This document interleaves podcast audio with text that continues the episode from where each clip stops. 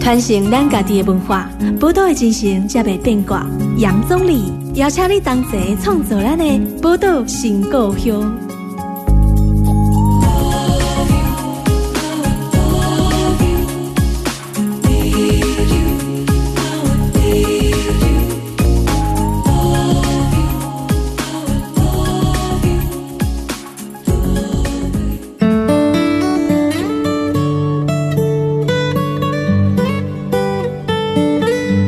欢迎收听波多联播榜 FM 九九点一大千电台。波多新故乡，大家好，我是钟理。今日咱波多新故乡吼是甲咱台湾青年基金会吼好温度月刊吼继续来合作的这集啊，所以咱当然是邀请到咱的温度月刊的主编吼燕如来甲咱这边欢迎燕如。嗨，哎周宇大家好。今日吼，咱甲温度合作这集啊，当然是要来甲大家介绍刚出来的这一期的温度月刊。不对，我们好不容易六十一期要出刊了，嗯，等于说二零二一年的第一本对啊，，第一哦本也是有点告别二零二零的意味啦，因为好多人都说二零二零很辛苦，哎呀那确实对啊是这样子啊，因所为以过去这一年的疫情哦，非常的辛苦。对啊台湾当然看起来还好，对打开从四处的爬爬照，对啊哦，世界行呢。但是，但看了全球的这个疫情局势，到现在还是没有稍微趋缓的情势啊。对啊，没有人想到说竟然会过了一年还还是这个状况，对啊，那像很多世界各地的人哦，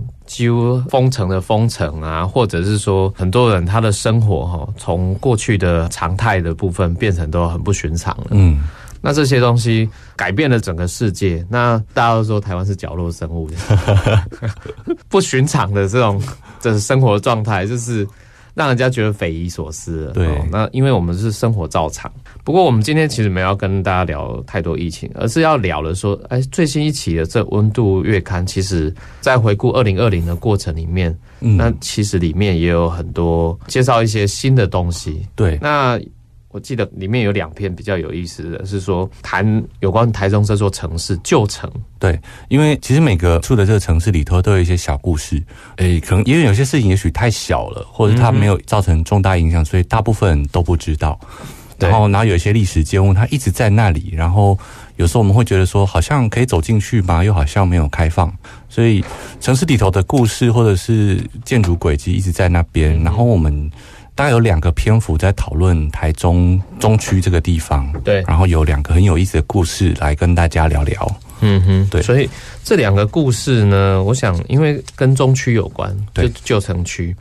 其中有一个故事我真的觉得是，哎、就这样，其实连我都不太熟悉，更不用说很多台中人哈，台中市民，也许你住中区的旧城区的人还会知道我们稍微民调一下，是全部都没听过，哦，你们民调过吗？哈没有人听过，好 就青年朋友都没有听过这对件青事情。年朋友没听过，他这个人叫做什么？赵明和。对，这个人叫赵明和。那很有赵明和的故事，听就没有你敢不听过？其实我以前也没听过。对，然后我们是亲临现场才发现说，哎、那里竟然有一个说明的牌子在那边，对然后才知道这个完整的故事全貌。对，他那个牌子大概就是现在介于民权路跟自由路口那附近的。对哦，那里被人家讲说听说是有有有说是银行的角落，对对对，因为那边是有台中银行，对然后土地银行土地银行啊、对和跟库啊、合作金库银行，就是那边都是金融商务中心哦林立的地然后方。也确实是等于是古迹留下来对的那个建筑物，对，所以很有这个时代的味道。嗯嗯嗯，对，但大家常在那边经过，但不知道说曾经在这里发生一件事情，而且听起来还蛮耸动的。对它是一个韩国人刺杀日本亲王的故事。就是赵明和本人啊。对，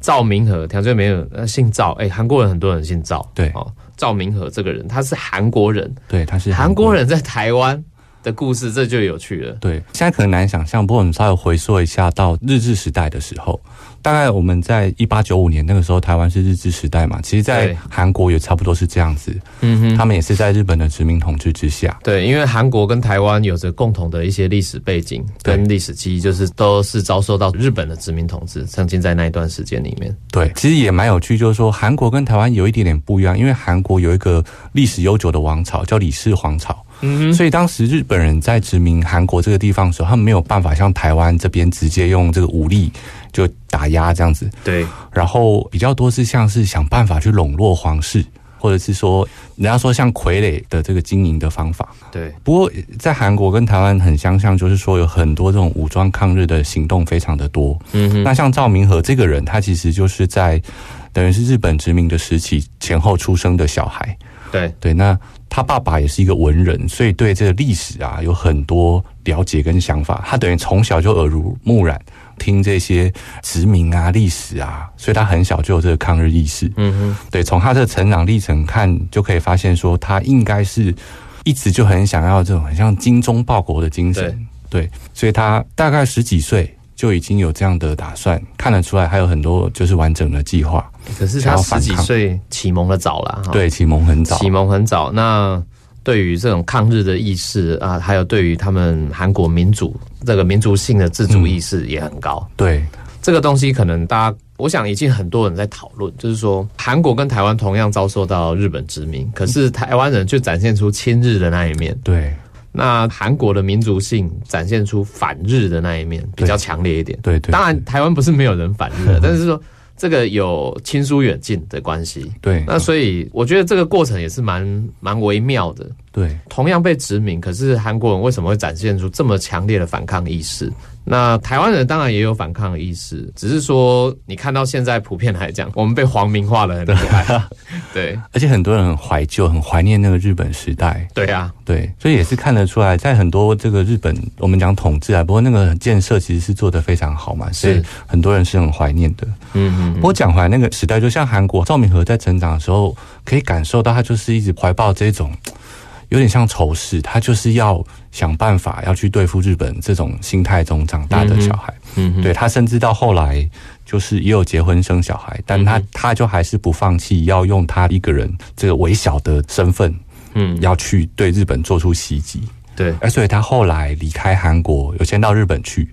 那他一心就想着说要怎么来刺杀某一些日本的重要人物。对，那在日本也生活了一段时间，一直找不到机会，后来才辗转来到台辗转湾。来到台湾，对，嗯哼，那其实从史料中可以发现一些好有趣的现象，就例如说，他当时到台湾竟然是找不到工作，因为台湾人你台湾人可能吹破，哈韩国人被吹蛮困对难的，啊。但他其实很厉害，就是说他会很多国语言，然后他这个在厉害台湾还伪装成日本人，他有一个日本名字哦，他日本名字叫什么？叫做明和丰雄，明和风雄，对明和啊就是明和耶米啊嘛，就他的名字，然后他的后面就叫丰雄，嘿嘿对，而且他甚至就在台中工作了半年，都没有人发现他是韩国人哦。哦， 因为那个时候可能日本也有警觉嘛， 觉得韩国人在台湾就怪怪的这样子。对，就是他当时是在我们差不多台中继光街那个地方对，的一个茶铺工作，嗯然后工作了半年，而且老板还是日本人，也都没有发现他是韩国人这件事情。哼，哇，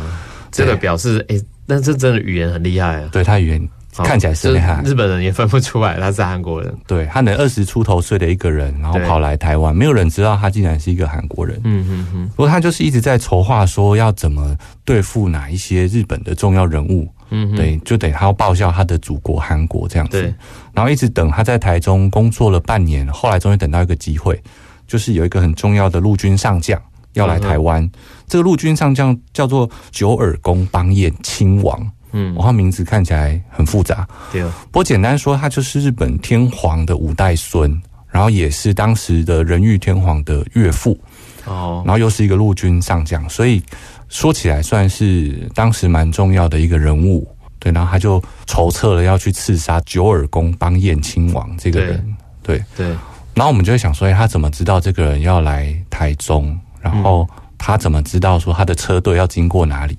看才知道很好玩，竟然报纸就有写了。 所以他当时知道亲王车队要过的路线，他就守在那个角落，然后就在事发的这个地点，就我们刚刚提到的这个土地银行，就是自由路跟民权路口的这个地方，他就等在这边，因为他知道说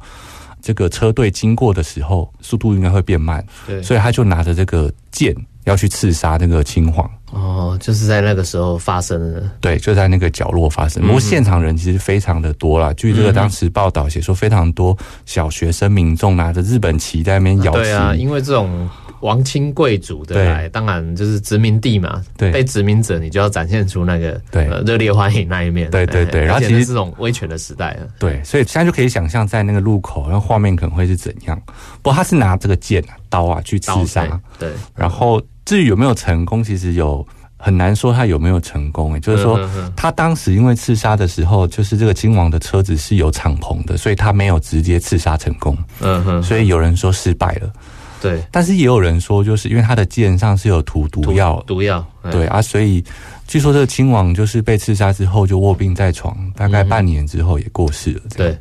嗯，所以不管他的刺杀的这个行，现在就刺客哈，对刺客这个是，就是说以近代来讲，哈，就是台湾的，他算是真的算蛮早的，对，就是这种行刺的哈。对，我们现在听好像都开枪嘛或什么，啊，说到开枪，我们就知道是黄文 雄，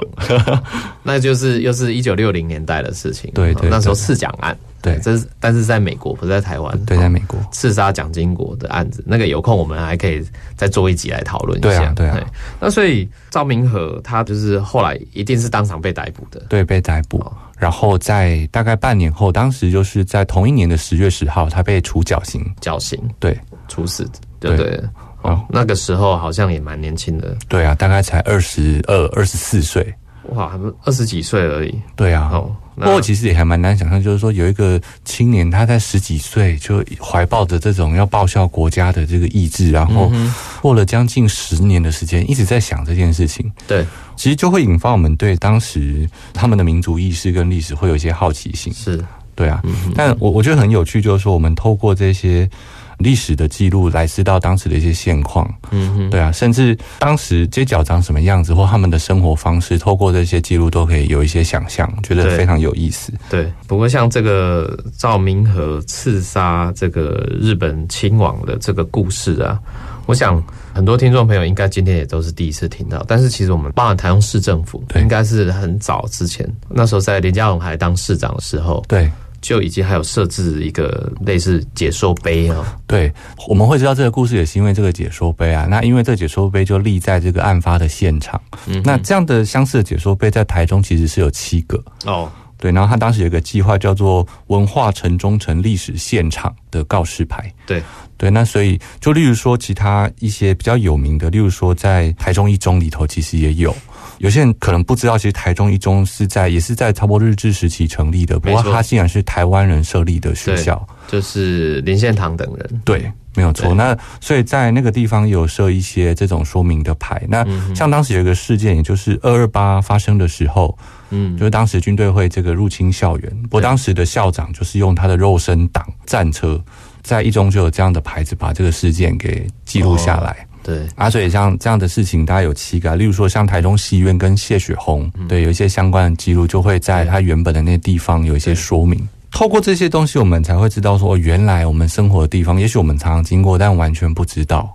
嗯哼，对啊，那很好玩，就把这些城市中的故事就展示出来，让大家知道。嗯哼，嗯嗯，所以我们知道说这个历史现场都有它一定的意义。当然，这个历史现场它现在也许背后的建筑物都已经改观了，或者是说场景当然变得不太一样，可是至少在那边立碑有一个基本的意义，就是告诉大家说，经过的时候你要知道说，也许你看到前面这栋豪华的大楼，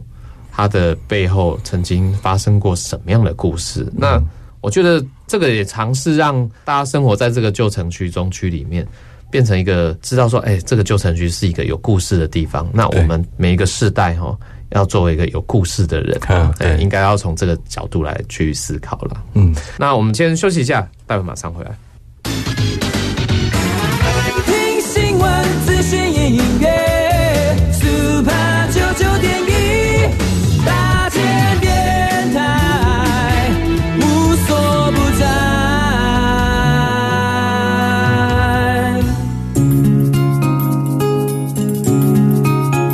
传承咱家己的文化，宝岛的精神才袂变卦。杨总理邀请你同齐创造咱的宝岛新故乡。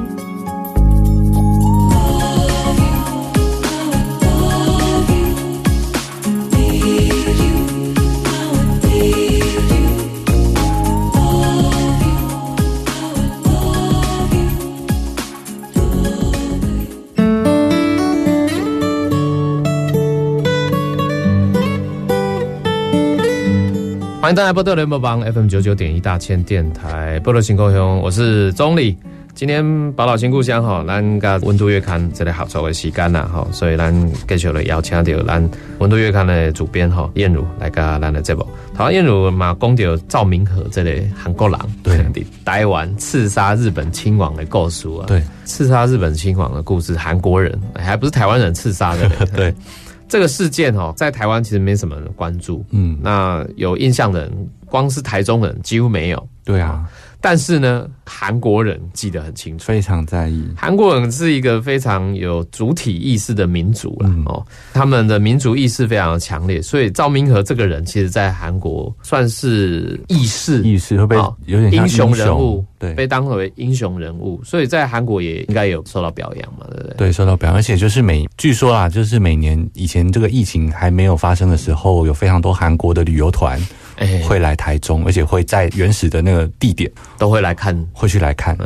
对对，要导览这样子。哦，对，然所后以因为相关的，就如像刚刚提到，他在继光街那里工作，所以相关很多周边景点他们都会去看。嗯，哼，所以你看哦，这个韩国人其实是连出国啊玩 都还要找跟他们国家有关的地方。对啊，来而且看像台湾还有一些韩国人啊，韩国在台北的韩桥小学，其对实有帮他立一个纪念碑，就真的有一个铜像在那里。哦，韩侨小学还能立铜像，所以也是表示说，即便他们在台湾生活、受教育，他们都还要维系住他们这个韩国的民族对性，哦民族性很强，强烈的韩国民族性。我想毫无疑问了，所有人都可以感受 得到，即便你不知道这段历史，你都还是可以感受你得到。看球赛什么一定看会有球感赛啊，哈，都一定感受得 到。然后就不谈说现在还有一堆什么韩国的流行文化里面，尤其戏剧、电影里面，哦真的常常展现出那种韩国的太厉害了，的一些在诉求他们这个民族意识的东西，对啊也蛮多的这样的啊一个剧情。我们现在也很多打开那个网络平台的哦，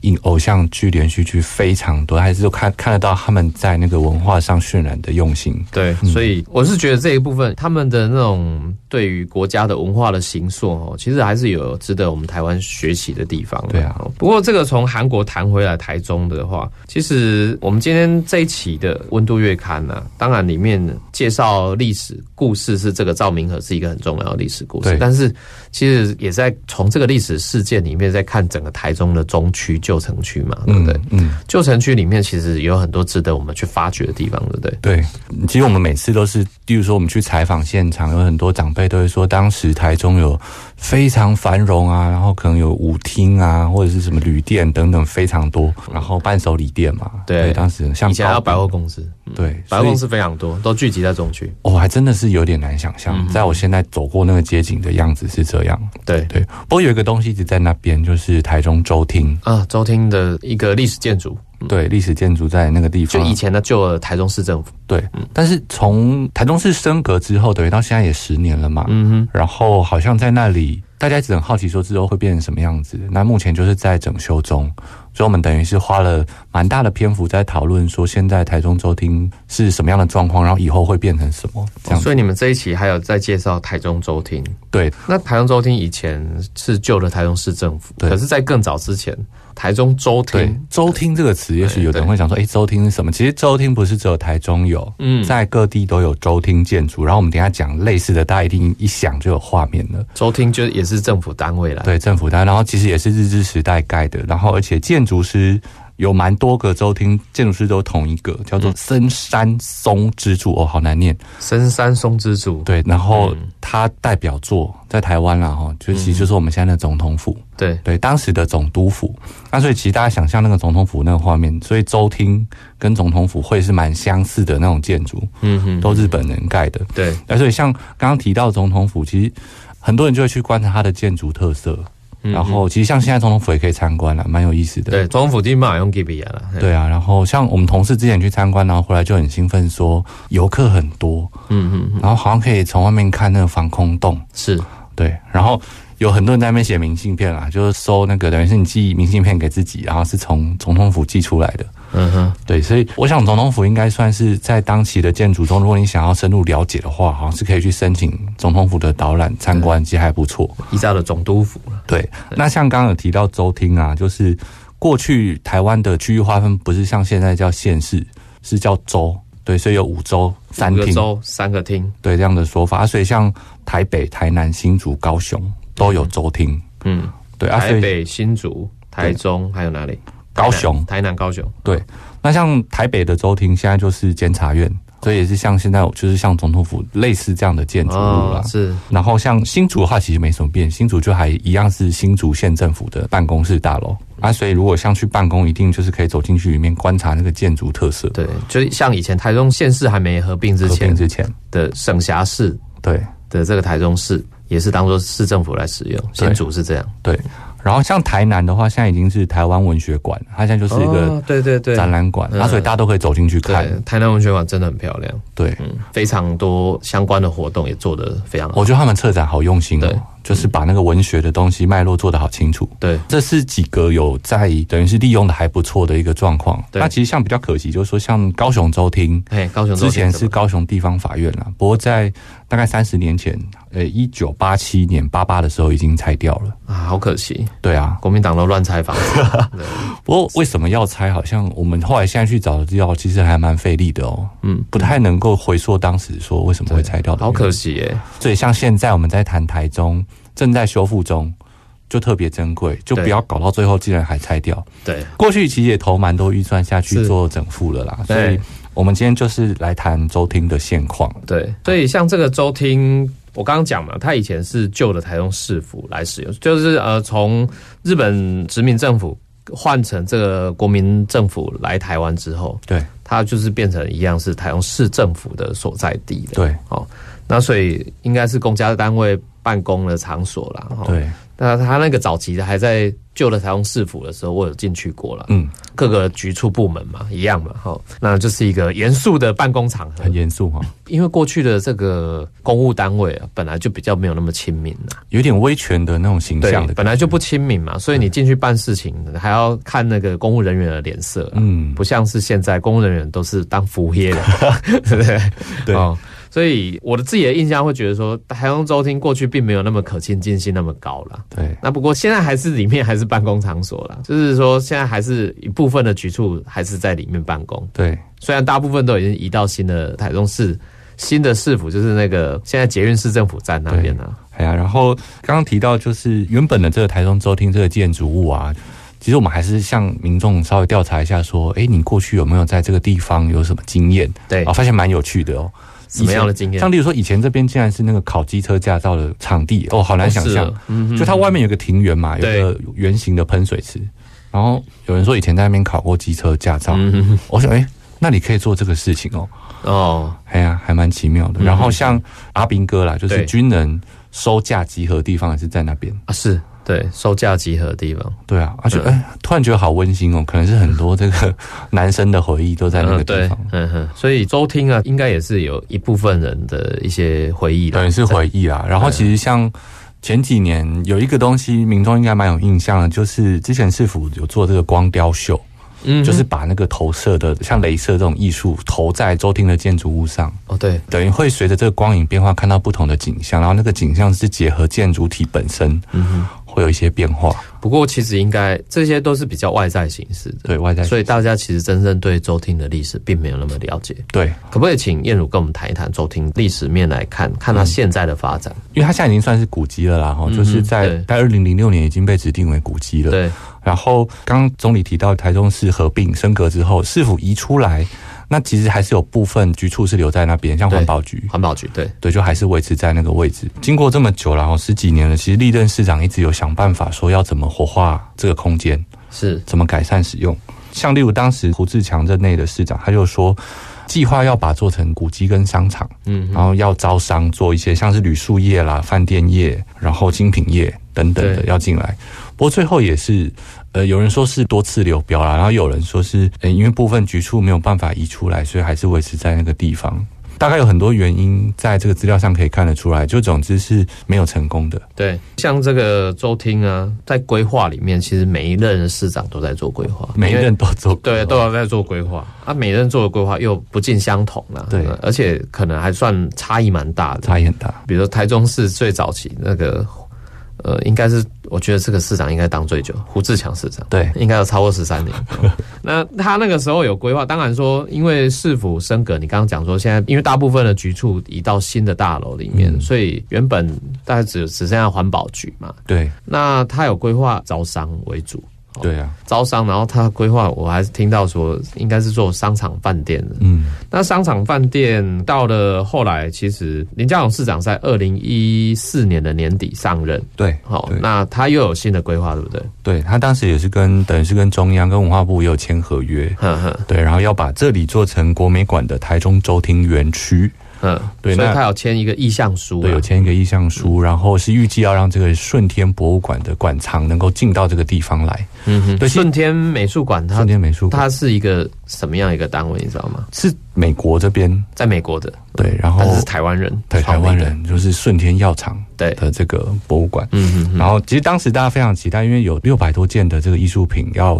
等于是无偿捐给中央这样的方式文，化部，嗯对啊来来使用。嗯哼，不过等于是到呃一直在规划，然后投入预算来整复，到现在政策又有了改变。嗯哼，新的市府就是卢修燕市府又做了什么样的规划？他先终止了刚刚提到的要把规划成国美馆台中州厅园区的这个计划终止了。嗯哼，对，那最早是对外宣称说要保留做原本的办公功能，就是当继续当办公室啊，继续当办公室。因为周厅以前就办公室嘛，对嗯，那因为其实我们等一下会提到，就是很多民间团体啊、公民团体有做出一些努力，嗯哼，想要做更好的运用啊、对所以市府后来也是有试出又改变了计划。目对前到底要做什么，好像大家不太确定。不过当时二零二零年就去年了，那时候卢市长终止跟这个国美馆合作的这个就文化部的合作计划之后，他是说要保留继续办公的功能。对啊那时候讲保留办公的理由是什么？ 他其实当时说是说说来听听博物看嗯馆太静态了，博物馆太近了，然后太不接地气，嗯这是当时的一个说法。 办公室会跳牛羊舞操吗？办公室有时候民众走进去会不会比较接地气？嗯我个人是不太理解。嗯哼，当然，他们也有说是有一些民众不支持做成这个美术馆，哦，对对，他们拿民意来挡，但是他们有做过民调吗？对，但这就是我们公民团体最好奇的部分，就是说是什么样的民意，就是有没有是，例如说民调数据啊，还是说是联署的这嗯个哼哼表单等等都没有看到，是，所以这是我们觉得最奇怪的所地以方。市府的说法就自己打脸。对啊，对，然后还有提出什么？再来就是很多人会说，这个如果州厅变成国美馆，等于是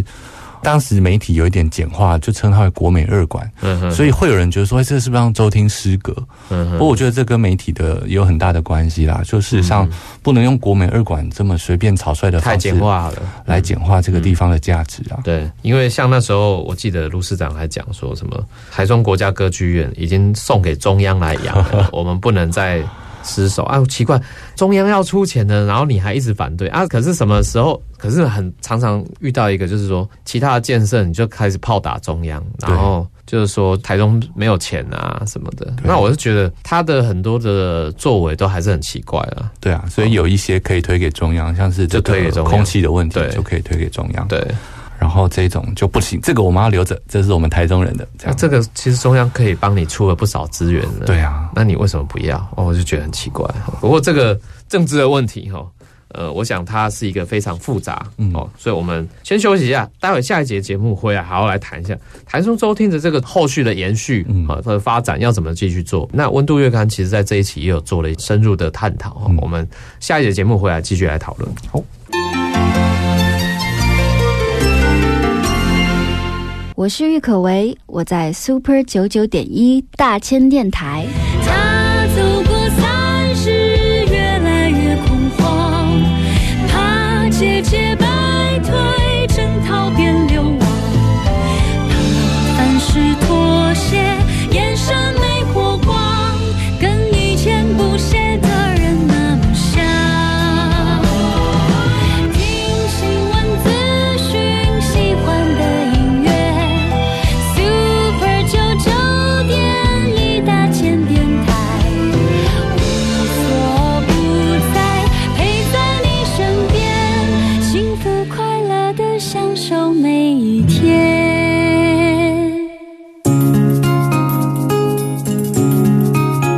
传承咱家己的文化，宝岛的精神才袂变卦。杨总理邀请你同齐创造咱的宝岛新故乡。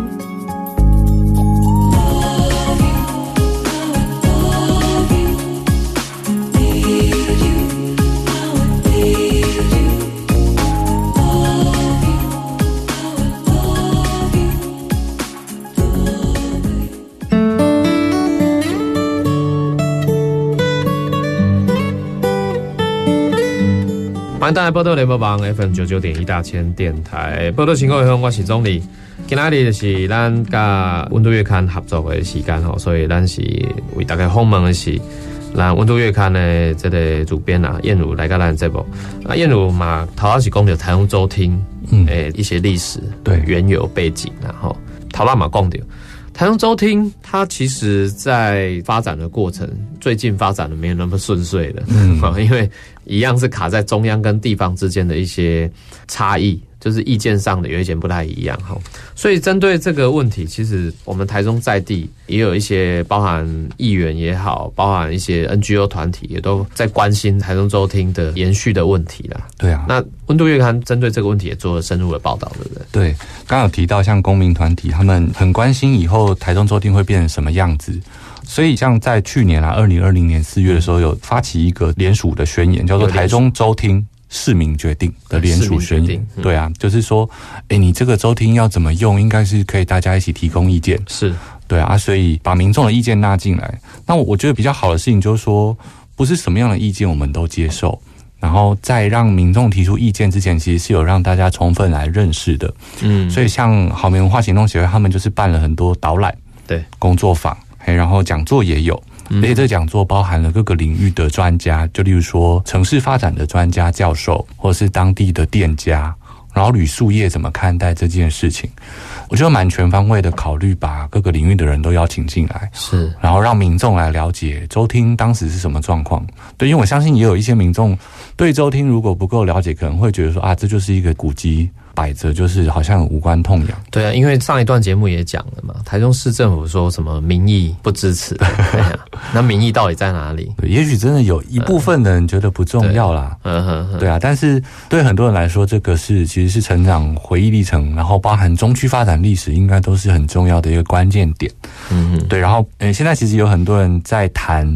中区的这个复兴跟再生，对，所以周听也许会是一个关键的要点，就是周听以后变成什么，也许会是中区发展的一个重点对，之一。嗯哼，啊，等于是让大家一起来讨论。嗯哼啊，所以办了这些导览，然后讲座之后，邀请民众一起来想说，周听应该长什么样子，是，然后现在有什么问题需要被解决。嗯哼哼，对啊，那其实我我觉得民众还蛮好玩，就是说有一些人会提出一些不错的想法，嗯哼，例如说，哎，可以维持这个艺术展演空间很好。对，那也有人其实异想天开啦，或者是这个天马行空，会想说，哎、这个来办一个这个哲学馆啊，还是是不是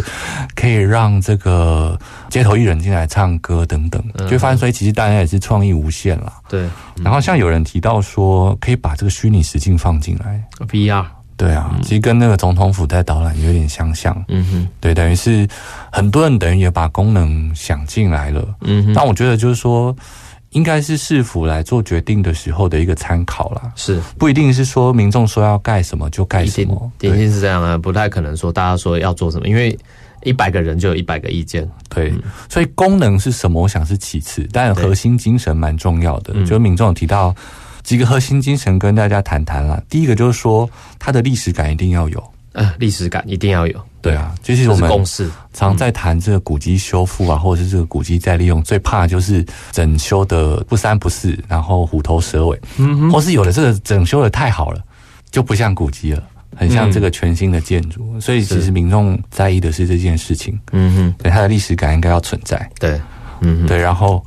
很多人提到说，对市民开放这件事情非常重要。哎，平常这个对市民开放这件事情，可以这样讲啊。嗯， 你说当办公场所，当然也是对市民开放，对，就可以进去那办公当嘛。做一个文化艺术，比如说原本的规划，它也是一定是对市民开放的。对所以开放这个应该是会有它一定的意义，不是这种公务场所开放的。对啊所谓的开放性其实应该就是回到说，真正是这个就是属于公共的场所。对，就像你平常台中市民，你去到草悟道啊，或者是说像是台中歌剧院啊，类似这种嗯开放场所的意义啦。对啊，这才是比较偏向我们期待中的开放。对，然后再来就是说，大家都会觉得说，这个结合当地的文化观光经济是重要的事情。也就是说，周听未来是什么功能，不可以独立思考，应该要把这个周边的商圈一起考虑进来。周边，嗯，对啊，所以例如说旅宿业，如果是能够在这个规划中纳进来的话，也许它的未来的功能可以是比较对外的，或者是我们讲国际化的。是因为有人提出说，如果你只是把周听做得很好，那它可能就只是市民平常散步或者是来逛逛的地方。对，但如果你连周边的配套，从交通到旅宿到观光，整个都做得很好的时候，它可以成为这整个观光景点就整个提升起来。对，所以，如果是可以把这个面向想的广一点的话，它的功能会比较多元一点。嗯。所以，这是呃，民众提到几个比较重要的精神呢、对，其实啊，你这样讲的，其实因为之前胡志强市长的时代是有说要规划什么旅宿业者、对啊，观光饭店业者进去，而且是那种五星级饭店对，哦，所以五星级饭店也把这个历史古迹重新打造成高级的观光住宿的景点嘛。嗯，那其实它某种程度，我觉得它还是违背了所谓对市民开放的意义，嗯，因为这个会有阶级性的门槛问题。对，没错就，是说不是每个人都消费得起所谓的五星级饭店，对，或者是我非得要去饭店住一晚，我才能体会那一种历史感。嗯，那历史感的开放应该是去掉那个门槛的。对，那刚好这个我让我想起这个问题啊，就是说，你知道吗？现在国外很多就是美术馆或博物馆，其实他们也会开放大家去晚上去睡在那里，哦，就很有会做一些相关的活动，也是像是历史夜古迹夜吗夜宿美术馆或夜宿博物馆。我记得我在英国的时候也有，然后在美国也有，你有去参加吗？我没有去参加 过。嗯我常听朋友在讲那个去海参馆，对住在海参馆，就是住在里面，对就是对住对一晚，那来去博物馆住一晚，对啊、那个也是一个很好的一个方式嘛。对，那像未来如果台中周听，你想看你在这个地方可以睡一个晚上，比如在夏天哦，然后去睡一个晚上，然后去体验晚上夜晚不一样的那个博物馆，然后过去这里曾经发生过什么样的鬼故事啊？不是鬼故事，对对我刚刚想的曾也是经发生这过什么样的一个历史故事？你讲的那个就变博物馆惊魂夜了，对，因为我们我们跟朋友提到说夜宿这种古迹建筑，嗯都对会想说应该 是对对对，没有，完全不是这个可意以思。特别适合夏天去，对对不对对？对对，哦，我觉得其实，在国外已经有很多博物馆用这些很活泼生动的方式在规划他们相关的活动，让所谓的美术馆或博物馆更亲近一般社会大众。对，那像这个台中周厅的规划，刚刚其实燕如你提到一个很重要的一个点，就是说整个旧城区有非常多的不同的点，它会形成特色，你最后还是要结合到在地的文化、观光跟经济嘛。哦对，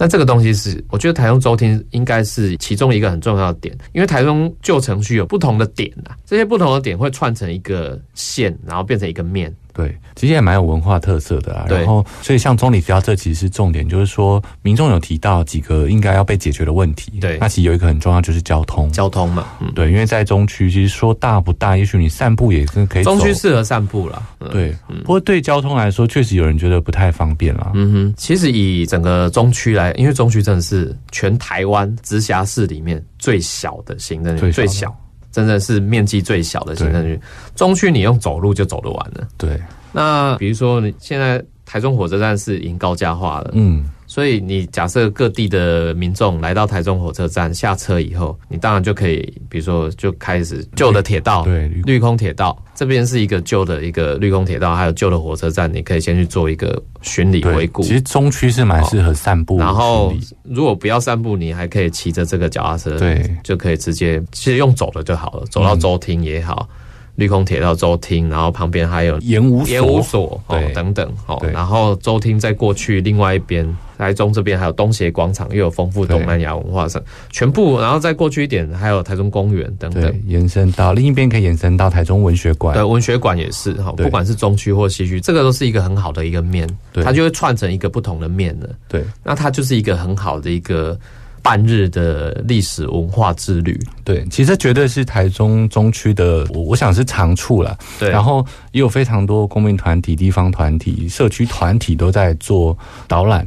对所以嗯，我觉得这个是很有趣、很有意思的台中的旅游方式。对，而且还有绿川啊、柳川啊等等。对哦，其实可以去看的地方真的非常多。对，然后移工的文化进来了中区以后，也有很多团体特别在做移工的文化的传扬，对所以太丰富了，就是整个中区这个地方可以谈的事情非常的多。对，嗯，那所以这个周厅的规划能不能跟整个中区的发展结合起来，其实就会变成重嗯点。然后，其实民众会希望说，市府能够更主动一点。嗯就现况来说，呃，比较被动啊，因为也许会牵涉到，例如说跟中央的沟通，嗯嗯，或是跟各个行业的人沟通，是，哎，是比较需要主动一点。嗯那这是我们觉得现在需要被解决的问题。不过你这个又回到这个其实是老问题了，就是卢修会恩市府的老问题 呀、对啊，哎，比较消极一点，对，比较没有很多积极性的规划，比较像是在守城而已，没 有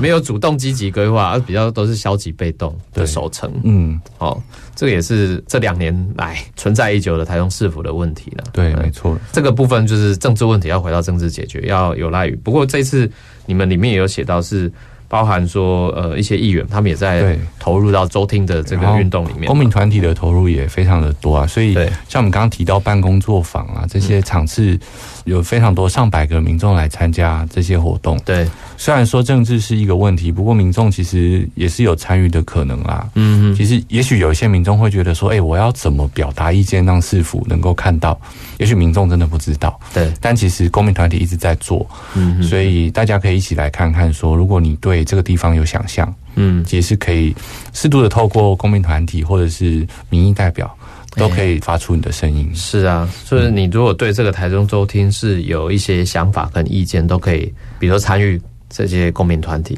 那像这次《温度月刊》报道的这个公民团，就是好民文化行动协会。对，然后像忠诚再生，他们也有也有一起投入这个计划之中，所以算是很多啊。然后大家都很帮忙，对，然后也希望周听的发展可以符合民众的期待啦。是，其实我们还是希望大家一起关注。然后因为像也是最近刚好，比如说天外天剧场对正在拆除，对，对啊，然后也是大家都有花很多心力去关心这个地方，但是相信就是说民众一起来提出意见或关心，绝对会造成一定程度的影响啊。嗯哼。对啊，对，所以各位听众朋友，你如果真的关心，比如说尤其台中的发展的话，台中旧城区的发展，嗯，我想在这一期的这个《温度月刊》里面就有非常丰富的介绍，对，包含我们刚刚讲的这个赵明和的故事，对啊，以及这一次我们看到《温度月刊》对台中周天的一些深入的报道，对等等，你都可以在里面有更多的了解。对《温度月刊》在很多地方都可以索取得对到啊。，我们在全台湾三百多个据点，有三百多个据点，然哦后咖啡店、书咖啡店店、、哈图书馆店